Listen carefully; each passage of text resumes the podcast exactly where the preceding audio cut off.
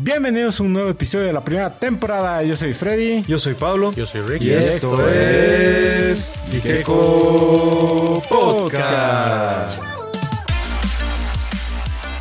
Buenos días, buenas tardes, buenas noches a todos los que nos escuchan. Espero que estén muy bien. ¿Cómo estás, Freddy? ¿Cómo estás, Pablo? Todo bien, gracias. Aquí recargadísimo de energía gracias a Maltín. Esta vez creo que hay muchas novedades, sobre todo del tema del streaming. ¿Cómo estás, Pablito? Todo bien, Fred, aquí. Feliz, contento de poder compartir una semana más con ustedes y con toda la linda gente que nos sigue. Aprovechando de grabar este podcast cumpleañero para Freddy, que eh, el podcast lo estamos grabando jueves 19 en la noche. Cumpleaños de Freddy es el lunes, así que le mandamos una gran felicitación, un gran abrazo.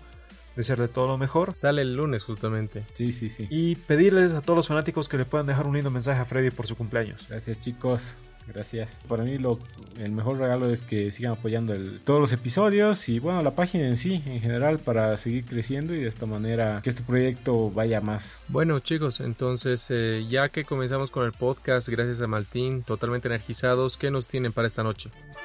Esta semana se ha lanzado Disney Plus. Como ya lo dijimos en programas pasados, esta plataforma sí se estrenó para Bolivia. Además le atinamos al precio y al tema de la promoción anual. Todos los del equipo Ikeko creo que ya tenemos el servicio. ¿Y qué podemos encontrar? A ver, están los clásicos de Disney. Está tanto las películas como series animadas y live actions. Está todo lo de Marvel, incluido series como las de Agent Carter, por ejemplo. También está todo lo de X-Men, sin contar la última de Logan.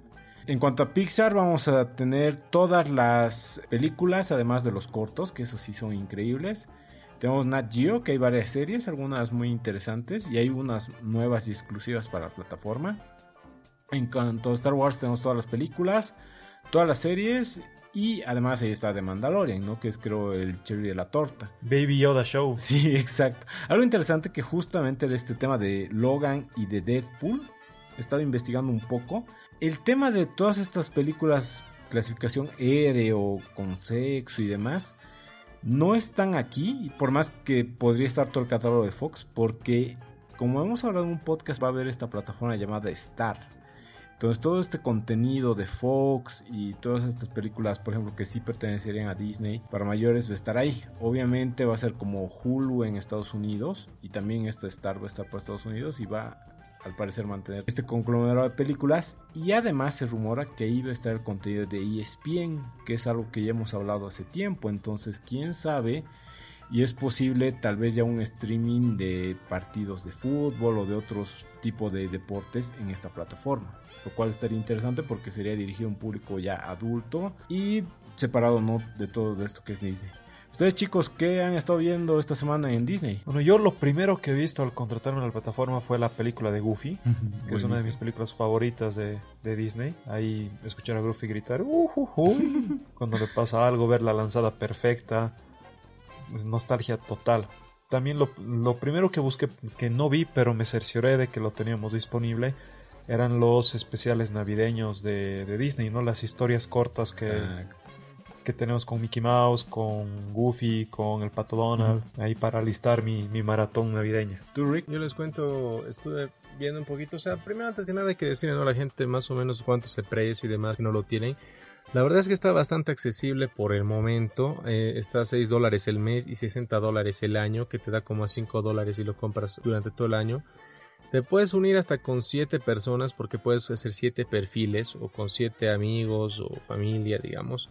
Y la verdad es que te sale bastante económico, ¿no? O sea, es, es, es muy buena, muy buena opción. Ahí hay que hacer una, una pequeña aclaración, perdón, que tenemos los siete perfiles, pero pueden reproducirse hasta en cuatro dispositivos de forma simultánea solamente. Exacto, correcto. Buena, buena aclaración. Entonces, lo que te sale, digamos, o sea, súper económico. Este precio está hasta el 31 de diciembre. Ahí te aclara que obviamente puede ser sujeto a cambios, entonces tenemos que estar atentos, ¿no? Hay que estar atentos para ver qué cambios pueden haber con el precio. La verdad es que en nuestro país ha sido uno de los únicos que no se lanzó en preventa. Eh, sí, nosotros, según lo que nos Paraguay comentó Bernardo, exacto. Según lo que nos comentó Bernardo, estaba en 20 dólares el año en preventa en Argentina. Debe ser por el tipo de cambio, obviamente, ¿no? Sí. Pero en Brasil bastante, estaba más bastante caro. accesible. Pero no, correcto. Uh -huh. O sea, está, creo que es justamente está relacionado con el tipo de cambio. Uh -huh. Y La verdad es que por el momento no está demasiado caro para nosotros. Es como que te hagas habilitar cuando estás con una compañía de las de cable, te hagas habilitar Amazon Prime, digamos. Sí. A ese, a ese nivel está. Y eso más barato. Y este- te sale más o menos un poco más de un dólar al mes, ¿no? Si haces esto de los perfiles y demás, ponte la cuota de 60 dólares, lo divides entre 4, te sale a 15 dólares el año. Está El año. baratísimo. Sí, eso, es- ¿no? eso, eso, eso Pero ponte, son mucha 10 gente está pesos al mes que lo estarías gastando. Exacto. Correcto. Menos todavía. Y lo bueno de esto, a ver, yo que vi, eh, lo primero que vi fue eh, para animarme en la mañana, porque sale en la mañana temprano, ha sido poner a Will Smith cantando Prince Ali, la canción de Albert, a ver, que tiene Aladdin. de, de Aladdin, exacto. Después me, me puse a ver con mi hijo Hércules, que es tremendo peliculón, la verdad. Hades, la verdad, yo ya quiero verlo en, en live action. Ok. Dios mío, que sería el mejor villano. Y revisé todo lo que tiene de Marvel, ¿no? Porque como a mí Mm. me gustan mucho los cómics. Y bueno, pues tienen las series más icónicas como Spider-Man de los 90, X-Men de los 90, Excelente. Los Cuatro Fantásticos. Spider-Man eh, y sus amigos. Esa me gusta mucho, la de Spider-Man y sus sorprendentes amigos, El Hombre de Hielo y Estrella de Fuego. Así es como lo Los presentaba. Vengadores. Algo que me falta, pero es Wolverine y los X-Men, que todavía no le he pillado. Espero que la suban próximamente, porque ese es Sí, sería muy bueno que- Ah, ahora viendo justo ese tema, eh, por así decirlo, negativo, su buscador es pésimo. O sea, Sí, lo, comparas con el de Netflix y es malísimo. Ponte, yo he puesto algunas películas, en, o sea, el, el título en inglés y no me lo reconocía, entonces tenía que buscar cómo es en español y recién encontrar la peli. O ponte en Netflix, pones The Office, por más que no esté la, eh, esa serie, te da series parecidas a The Office. ¿no? En, en cambio, aquí pones una peli que no está, pues no, no te da ninguna sugerencia, solo te dice no no, hay. nada. Sí, he, he visto también la colección de Star Wars y está la, la de las guerras clónicas que pasaban en, Un Cartoon Cartoon Network. En Cartoon Los Network. cortos No son sé si eran los cortos, pero no, no he visto si eran los cortos o la serie, pero cualquiera de los dos es muy buena, ¿no? Así Mm. que tenemos mucho entretenimiento para el rato ahí. Y lo bonito es que igual te ponen en orden cronológico, ¿no? Las series de, o sea, el contenido de Star Wars, el contenido de X-Men y el Exacto. contenido de Avengers. Exacto, hay una serie muy buena que yo les recomiendo ahora, aprovechando esto de Iron Man de los 90, que te presentaba a los Vengadores en su primera alineación ahí, pero la primera alineación animada que ha tenido. Denle una No, tenías a chequeada, Hawkeye, les va a gustar aparecía el mucho. mandarín, War Machine era bueno. Sí, estaba la Mujer Araña, tenías varias cosas. Interesante. igual tenemos la serie de la Mujer Araña, ¿no? La de los La antigua. 80 creo Uh. que, que era esa, es la antigua. 60, 70s y 80s creo que era. sí. Sí, Exacto. Bueno, ahora que, que ya hablamos un poco de la plataforma de Disney Plus, entremos a ver eh, las novedades que tenemos en el universo de Marvel. La primera de estas va relacionada a la serie de Falcon y de Winter Soldier, que ya empezaron a sacar el merchandising, un merchandising bastante, bastante básico, ¿no? Sacaron cuadernos, eh, libros de dibujo, llaveros, stickers. Esto no es tan relevante hasta que nos ponemos a analizar cuál es el contenido que tenemos en ese merchandising. Y tenemos la, eh, el arte de uno de los cuadernos que se están vendiendo, en el cual vemos el escudo del Capitán América con la frase de quién va a ser el que empuñe el, escudo o quién se va a hacer cargo del escudo. Entonces ellos nos están dando el guiño de por dónde va a ir la serie, ¿no? De que la serie va a tratar de de, de, esa evolución del personaje que va a asumir el papel del Capitán América, que ya sabemos por algunas revelaciones de que la pelea o la puja va a estar entre Sam Wilson Falcon y el US Agent, que eh, va a estar promocionado obviamente por el gobierno, va a estar impulsado por el gobierno de Estados Unidos. Después tenemos un sticker en el cual vemos la silueta de la, eh, de la agente Carter, de Sharon Carter, que está como prófuga, ¿no? como un anuncio de, de se busca o se da una recompensa por encontrar a la agente Carter.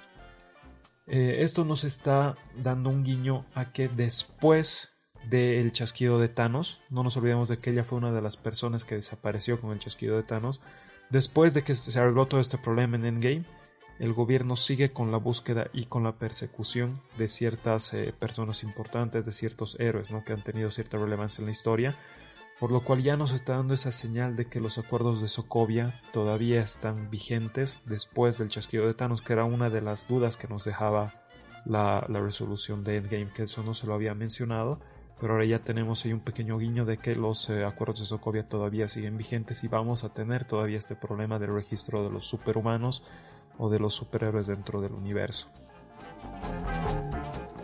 Continúa con Marvel. Se sigue completando la lista del elenco de Thor para esta cuarta aventura. Tras confirmar que Natalie Portman va a estar como Jane Foster, Tessa Thompson como Valkyria, Christian Bale hasta ahora no se sabe, pero puede ser que sea el villano. Pero va a estar. Pero va a estar, ¿no? Eh, se ha confirmado que van a estar dos Guardianes de la Galaxia y se confirmó que estos serían, bueno, Chris Pratt eh, como Star-Lord y Vin Diesel, que sí está ahí, como Groot, obviamente, que solo dice I am Groot, pero, pero cuenta como personaje.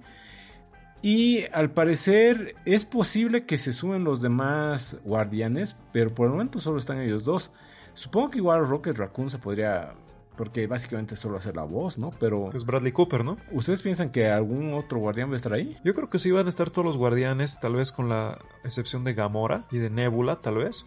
Pero yo creo que, el resto sí. Nos podremos esperar a Drax y a, Rocket. Están apostando mucho a la, película de Thor. A mí, me preocupa este rumor o, esta idea de que Rocket va a morir ¿no? en la siguiente cinta de, Guardianes de la Galaxia. Que se hablaba de que el villano de Guardianes 3 va a ser eh, el Alto Evolucionario. El Alto Evolucionario. Que vendría a ser este personaje que fabricó a Rocket de cierta manera, ¿no? si recordamos Rocket en la primera película de Guardianes de la Galaxia, contaba su triste historia de que experimentaron con él, que lo deshacían, lo volvían a armar. Entonces esperaríamos que el alto evolucionario haya sido el villano que se encargó de, de, hacerle eso a Rocket y que tal vez podría desaparecer. Por eso fue que Rocket tuvo tanta importancia o tanto foco en las películas de Infinity War y Endgame ya tenemos la confirmación de que Elizabeth Olsen se va a trasladar a Londres para realizar las filmaciones de la película del Doctor Strange, el multiverso de la locura. Este traslado de Elizabeth Olsen eh, estaría planificado, si no me equivoco, para, para enero, lo tenían pensado, para principios de enero, lo cual nos da a entender de que si ya se están trasladando a Londres para hacer las grabaciones del Doctor Extraño, eso quiere decir que las escenas en las cuales interviene Doctor Strange en la película Spider-Man ya estarían prácticamente totalmente grabadas o solo faltaría grabar algunos eh, reshootings, algunas refilmaciones de esta película, lo que nos deja la esperanza de que todavía hasta fin de año podamos ver una especie de adelanto de la película de Spider-Man 3. ¿Cuándo sale WandaVision y cuándo sale? ¿Tienen la fecha? A principios del siguiente año, el 12 de enero creo. 12 a salir un póster con eso, sí. 12, 12 o Las 14 dos con el capitán con Falcon y Winter Soldier también. No, esa creo que después. Ok, ok. Interesante, interesante. Hay que esperar a ver qué sorpresas nos tienen. La verdad es que con todo lo que ha pasado este año, cero películas eh, estrenadas de, Marvel, es una apuesta muy seria la que están haciendo para las series, ¿no? Exacto. A mí me gustó mucho porque les ha dado tiempo de reordenar muchas ideas, ¿no? De no sacar cosas de forma precipitada, como veíamos el reorden de los estrenos de películas y series. Espero que, que hayan podido aprovechar bien ese tiempo de retraso. En una entrevista al actor que hace de Jason Todd en Titans, a Curran Walters, le preguntaron si es que estaría interesado en hacer una serie spin-off de Red Hood y él dijo que sí estaba dispuesto, ¿no? Como sabemos ya en la tercera temporada de, Titans vamos a ver a Red Hood, eh, yo creo que como el principal villano, según lo que han dado a entender. Eh, Red Hood es pues el segundo, el segundo Robin que muere a manos del Joker en los cómics. Un retorno que no sé cómo lo van a justificar acá, pero como lo mencioné antes en los cómics era porque Superman Prime golpea tan fuerte la cuarta pared que destroza la realidad y hace que reviva. Y la otra forma es eh, mediante un pozo de Lázaro, ¿no? Entonces hay que ver qué nos, eh, qué nos traen con esto. No sé, no sé qué ha pasado todavía en Titans en la segunda temporada, no, no he llegado a terminarla. La verdad es que un poquito pesado los primeros capítulos. Eh, es una buena serie, pero tienes que tener el tiempo y la dedicación para verla. Hay que tomar en cuenta de que ahora se están concentrando con las series de HBO Max, eh, el tema de Gotham Central y la serie Catwoman. Entonces yo dudo mucho que vaya a ser esto, yo creo que no va a pasar de un rumor. Asimismo les comento de que están hablando para hacer una serie de Wonder Girl pero no de la Wonder Girl que todos eh, conocemos. Pero lo que se va a hacer es una serie para CW, como saben en CW ha sido recientemente culminada Arrow y cancelada culminada eh, Supergirl. Y van a cubrir ese puesto con eh, esta serie de Wonder Woman, de Wonder Girl, que va a ser Yara, Yara Flor, que es una Wonder Woman brasilera. Eh, este personaje va a sonar muy poco para la gente que conoce mucho de cómics porque recién Yara Flor va a aparecer en los cómics el siguiente año en el evento Future State. El que nos has dicho hace un tiempito. Correcto, que son los superhéroes que van a suplir eventualmente a la generación que nosotros conocemos. Entonces Yara Flor vendría a ser el reemplazo de Diana Prince en los cómics eh, en, ese, en esa línea temporal y van a dedicarse justamente a revisar sus orígenes, de qué trata y demás, como para apoyar un poquito también tanto el cómic como el personaje, ¿no? Al este personaje no tener, claro, o sea, al no tener una base, si quieren, de cómics muy sólida, van a poder explorar bastante, ¿no? Mm. Esperemos que trabajen de la mano para que no se vayan a contradecir. Esta serie está mm, producida por Delin Rodríguez, que hizo La Reina del Sur y Betty la Fea, pero en su versión americana. Ah, ok. En, su, versión Ugly Betty y Queen of the South. Queen of the South, creo que es. Después de la polémica decisión que tomó Universal al principio de año, que ya lo estamos olvidando, que fue Controls 2, que lo estrenó directamente streaming. Ahora Wonder Woman estaría haciendo algo similar, pero tomando un poco la estrategia que hizo Mulan. En este caso, en un comunicado de prensa de Warner Media, se anunció que Wonder Woman 1984 será estrenada el 25 de diciembre en Estados Unidos en HBO Max y para todo el mundo en cines. Obviamente en los cines que ya estén abiertos esta estrategia no me parece nada mala. Eh, ya han aprendido un poco con Tenet, ¿no? Además es otra situación, por algo es noticias como la que Rick nos daba de que Sonic es la más vista del año. Esto se debe a que cines sobre todo en Asia ya están abiertos y como no hay muchos estrenos, eh, las pocas películas interesantes que hay son como esta de Sonic. Entonces yo creo que va a tener un poco mejor recaudación que en Tenet, eh, sobre todo en Asia en Europa no tanto, y aquí en Latinoamérica igual más o menos, digamos, porque varios cines ya están abiertos. Y aquí no tenemos HBO Max, entonces eh, se dice que igual estas áreas, digamos, del planeta que no tengan HBO Max, después se les va a estrenar, no se dice en qué plataforma o a través de qué, tal vez nosotros a través de HBO Go, ya para enero o febrero. En su comunicado expresaban que estaban tomando esta decisión.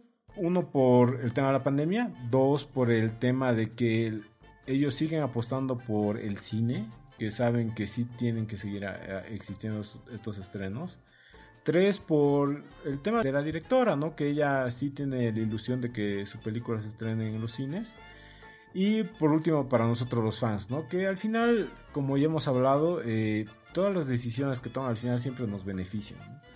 Yo, como les dije, ya fui a ver Tenet y solo ver el avance de esta película con el sonido que te da el cine y en una pantalla tan grande, pucha, es, es otra cosa, ¿no? Entonces yo, yo creo que sí la voy a ir a ver. Yo estoy ansioso por ver esta película. La verdad es que eh, me da mucha pena que la estrenen en cine, les soy muy sincero, porque esto puede afectar eh, a lo que es la recaudación, obviamente, y al desarrollo de futuras películas.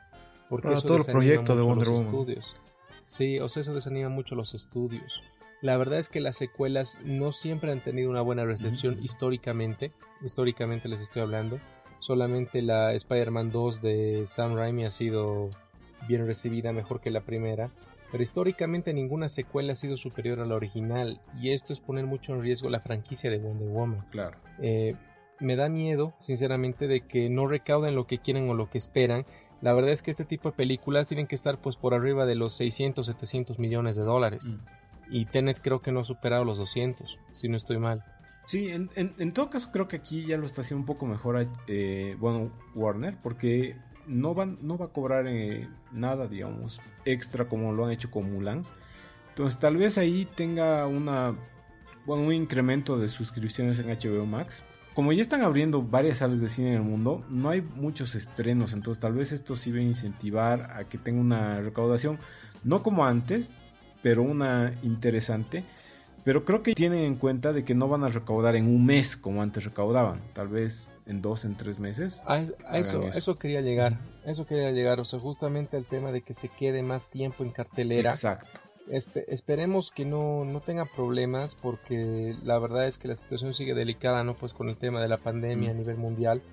En Europa ya están otra vez encerrados casi en, todas las ciudades, ¿no? Me preocupa el tema de que, como dices Freddy, hagan el tema de la suscripción de, de HBO Max, porque eso no cuenta directamente para la recaudación. No, exacto, En el momento que hagas el análisis. Entonces, al momento que haces el análisis te sale como que una película es deficitaria y muchas veces eso complica el proyecto. Ojalá que no pase eso.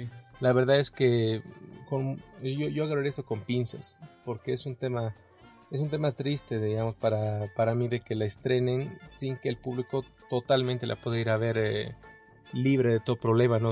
no, no como Marvel que espera hasta el siguiente año para, mm. para tener sus, eh, sus buenas recaudaciones a las que está acostumbrado. Yo creo que el problema específicamente Wonder Woman es que sí ha tenido un retraso previo, ¿no? Si, recordamos. Creo que tenía que estrenarse antes de la pandemia y es, eso fue lo que, bueno, creo que los está desesperando de que ya se vuelva un poco atemporal. Tal vez esté evitando otros proyectos. Un poco se entendía así en este comunicado de Warner. Yo les comento de que ya salió la primera imagen de Steppenwolf y el día de hoy, jueves, salió la primera imagen de Deathstroke para las regrabaciones de lo que es la Justice League de Zack Snyder. La verdad es que Steppenwolf tiene un mejor look que el que tenía en la anterior película. Mm. La verdad, igual es totalmente CGI, pero se lo ve mejor desarrollado en las texturas y demás. O sea, como les digo, Zack Snyder siempre es cuidadoso con lo que hace, ¿no? Eh, no es eh, el personaje que estamos acostumbrados a ver en los cómics, al personaje de Steppenwolf, pero sí está bien adaptado para lo que es el cine. Y vamos a ver mucha mayor participación de lo que es Darkseid en el, en el tema de la película. Y aparte ya vimos el, avance de Deathstroke, o sea, bueno, la, imagen que tiene Deathstroke, que en teoría iría a apoyar a Batman en el futuro. Ah. Entonces, estamos viendo mucho, o sea, nos están lanzando varios guiños, digamos, de viajes temporales, de líneas paralelas, de que Darkseid va a tener pues un papel más relevante en esta película. Eh, salió el tráiler eh, en estos días nuevamente, pero no lo subimos porque era el mismo tráiler en blanco y negro, ¿no? Sí. O sea, Solo que, que canción, ¿no? Era, era habilitar la canción para, para las regiones, porque el tema de Aleluya estaba bloqueado mucho. Estaba prohibido. Sí, incluso en nuestro país, ¿no? Pero lo que han hecho al final es, eh, es cambiar un poquito la tonada. La verdad no es, no es la gran cosa. Pero se espera mucho esta película, o sea, yo creo que es de las más esperadas del siguiente año. Eh, espero que la lancen, eh, creo que es en julio, no estoy mal. Mm, julio, creo. Ya no me acuerdo. Junio, julio estaba. Sí, entre junio y julio que no se retrase más allá de eso porque tengo entendido que hay muchas regrabaciones.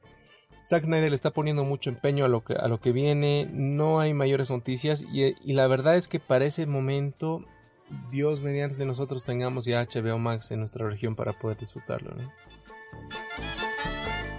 Tom y Jerry han estado tratando de matarse el uno al otro durante 80 años ya.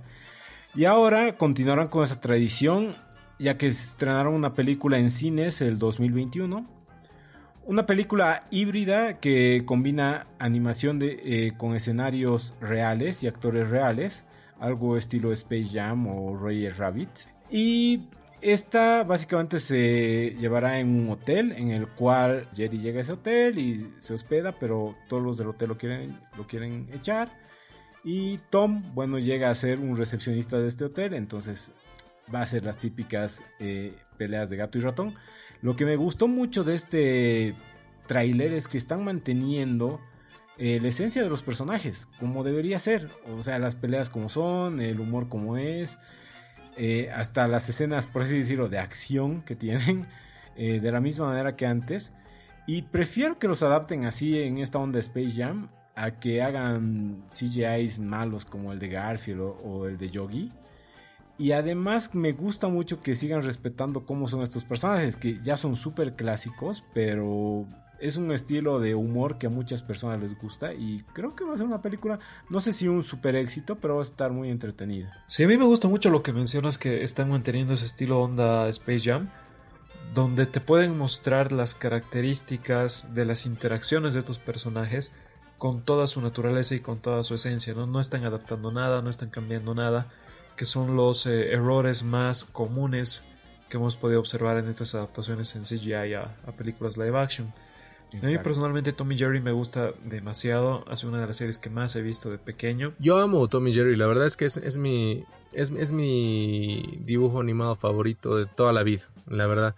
Y estoy muy ansioso, la verdad tiene un buen casting, o sea, según lo que he visto, tiene buenos personajes, tiene, o sea, tienen buenas, eh, buenos actores metidos en el proyecto. Yo le doy fe, o sea, después de que me han hecho creer en Sonic, ahora puedo creer cualquier cosa, la verdad. Bueno, como saben, ya se acaba Walking Dead finalmente. Después de 11 temporadas, eh, va a finalizar Walking Dead. Quedan como 30 episodios. Y varios spin-offs. Quedan como 30 episodios. De dos temporadas y ocho rellenos. Claro, o sea, quedan como 30 episodios, más o menos, según lo que he calculado. Después de esto, se viene un spin-off de Carol con Daryl, que no sé cómo van, o sea, no sé qué va a tratar. La verdad, me parece más relleno. No sé, o sea, un despropósito. Porque ya esta serie se desvió desde la novena, más o menos por ahí, y que ya venía flojito. El tema con esto es que uno de los personajes más eh, representativos de los últimos años en esto es Negan, interpretado por Jeffrey Dean Morgan, nuestro Thomas Wayne. Y la verdad es un excelente actor y le han ofrecido hacer una serie spin-off de Negan, ¿no? Porque Negan en los cómics tiene su spin-off, pero solamente es un número para explicarte por qué él es así. Ah, ok. Entonces, eh, claro, o un, pre, un mundo pre-Walking Dead, digamos. ¿Cómo era antes de? exacto, y era un profesor de educación física, la verdad muy estricto, te muestran la, relación con su, con su esposa, y entre chiste y chiste, o sea, la verdad puede ser que sea una buena serie, ¿no? O sea, hasta que se encuentran con Rick y demás, o sea, con los salvadores. Vamos a tener todavía Walking Dead para rato, pero creo que ni el mismo creador de los cómics está animado a meterse en el proyecto porque han desviado totalmente lo que era, ¿no? En su momento la mejor serie de la televisión que competía mucho con Game of Thrones en ese momento. Ahora está pues eh, en otra, ¿no?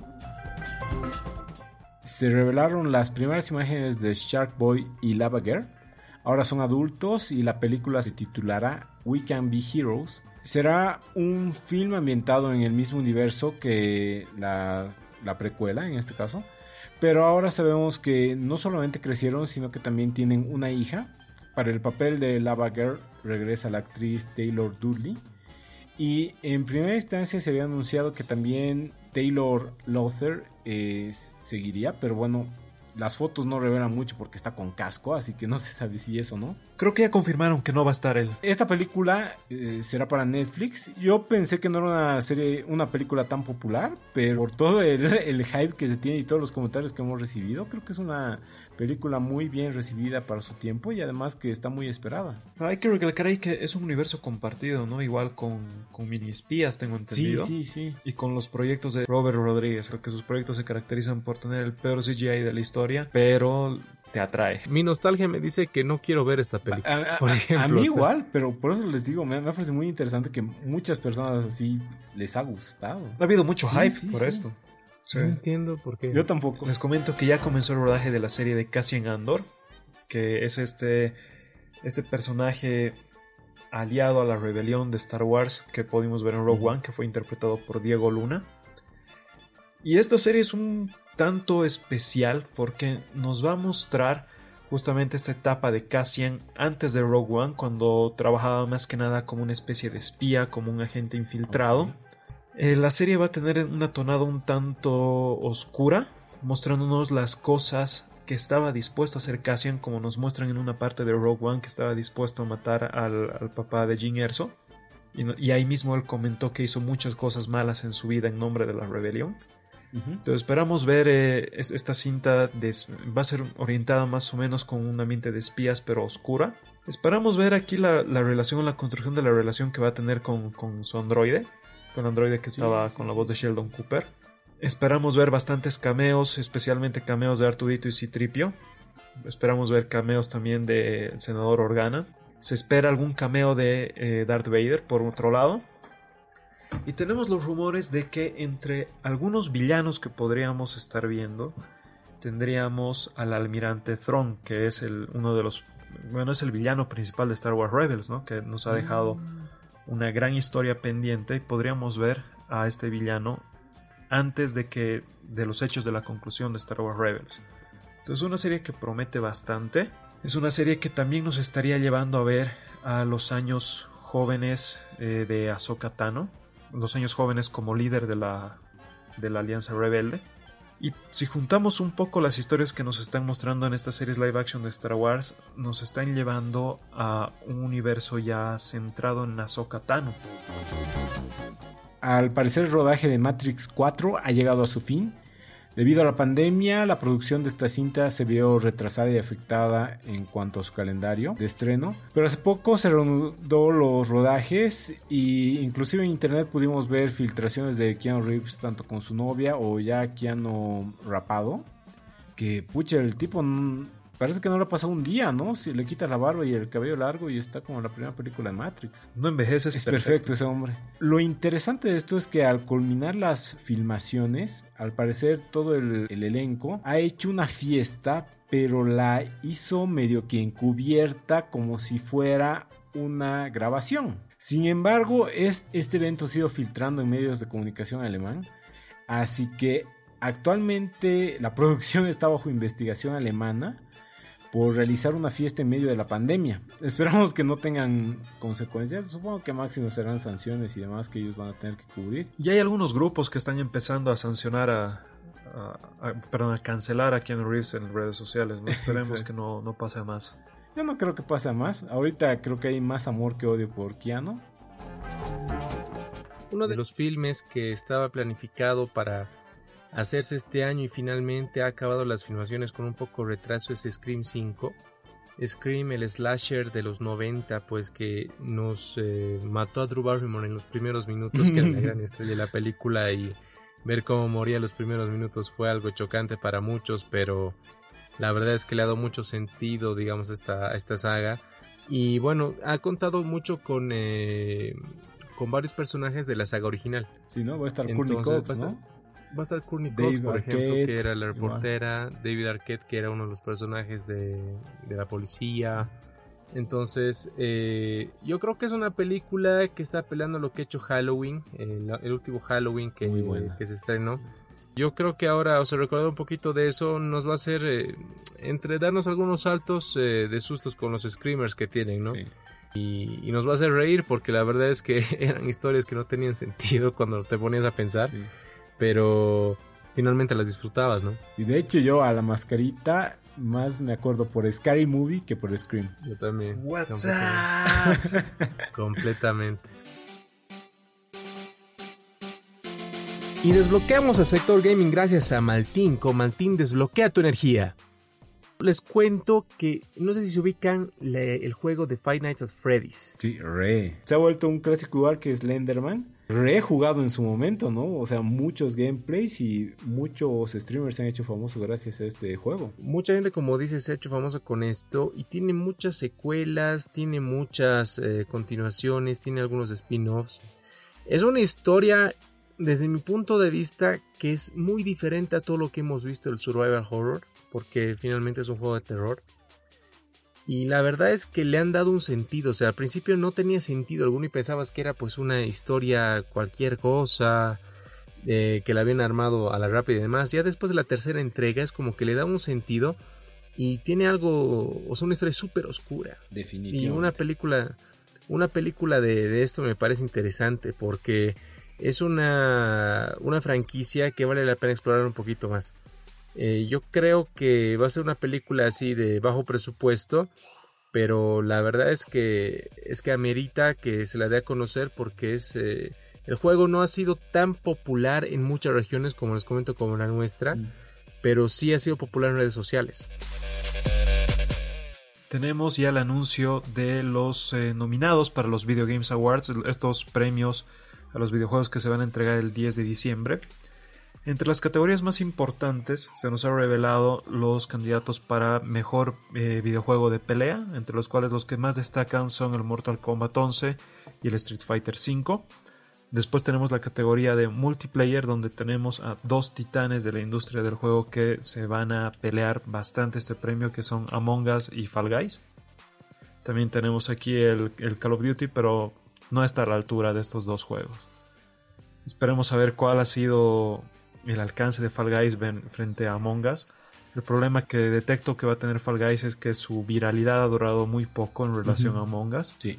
siendo un juego que tiene un mayor desarrollo y mayores recursos. Y después tenemos el mejor premio de la noche, que es el mejor videojuego del año. Entre los principales nominados tenemos a Animal Crossing, tenemos Doom Eternal, tenemos Final Fantasy VII, Ghost of Tsushima, eh, Hades y Last of Us 2. No sé cuál ustedes creen que sería su juego ganador. Yo estoy entre, Ghost y Doom, la verdad. Por juego debería ser Ghost of Tsushima. Por recaudación debería ser Animal Crossing. O sea, le está rompiendo todo el año y gracias a la pandemia. Y en cuanto a los de pelea que has dicho, creo que Mortal Kombat. Sobre todo por, como ya hemos dicho, nuestro buen Rambo, que ya aparece. Y de multiplayer, obviamente Among Us. ¿no? Yo para juego del año esperaría que gane Ghost of Tsushima porque es un juegazo que nos ha traído muchas, muchas mecánicas nuevas, muchos avances tecnológicos para los juegos. Pero no me sorprendería que gane Animal Crossing justamente por las recaudaciones y por el impacto que tuvo gracias a la pandemia. Y ahora pasamos a las recomendaciones de la semana. Bueno, esta semana les traigo una película que la considero la película más Disney que he visto que no es de Disney.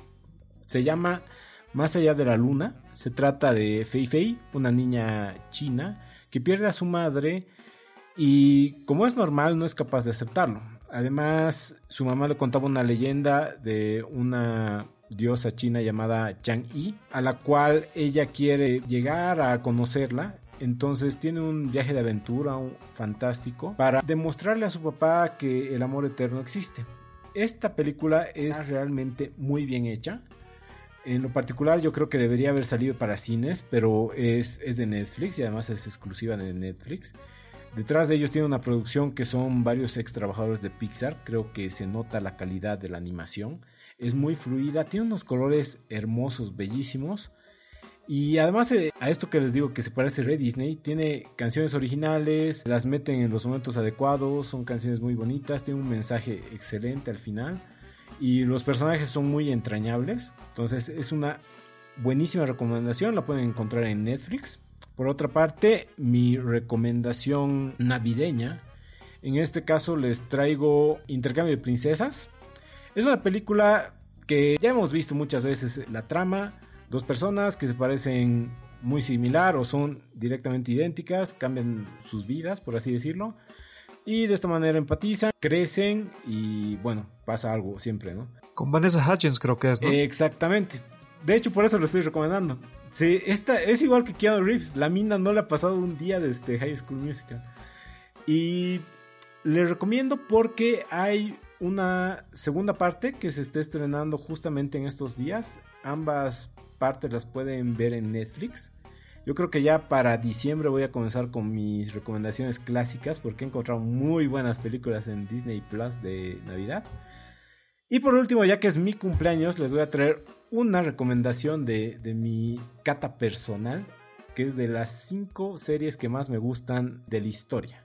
Esta no es nada geek, nada de lo que hablamos siempre, pero bueno, es algo que la vemos eh, aquí con la familia, con mi esposa.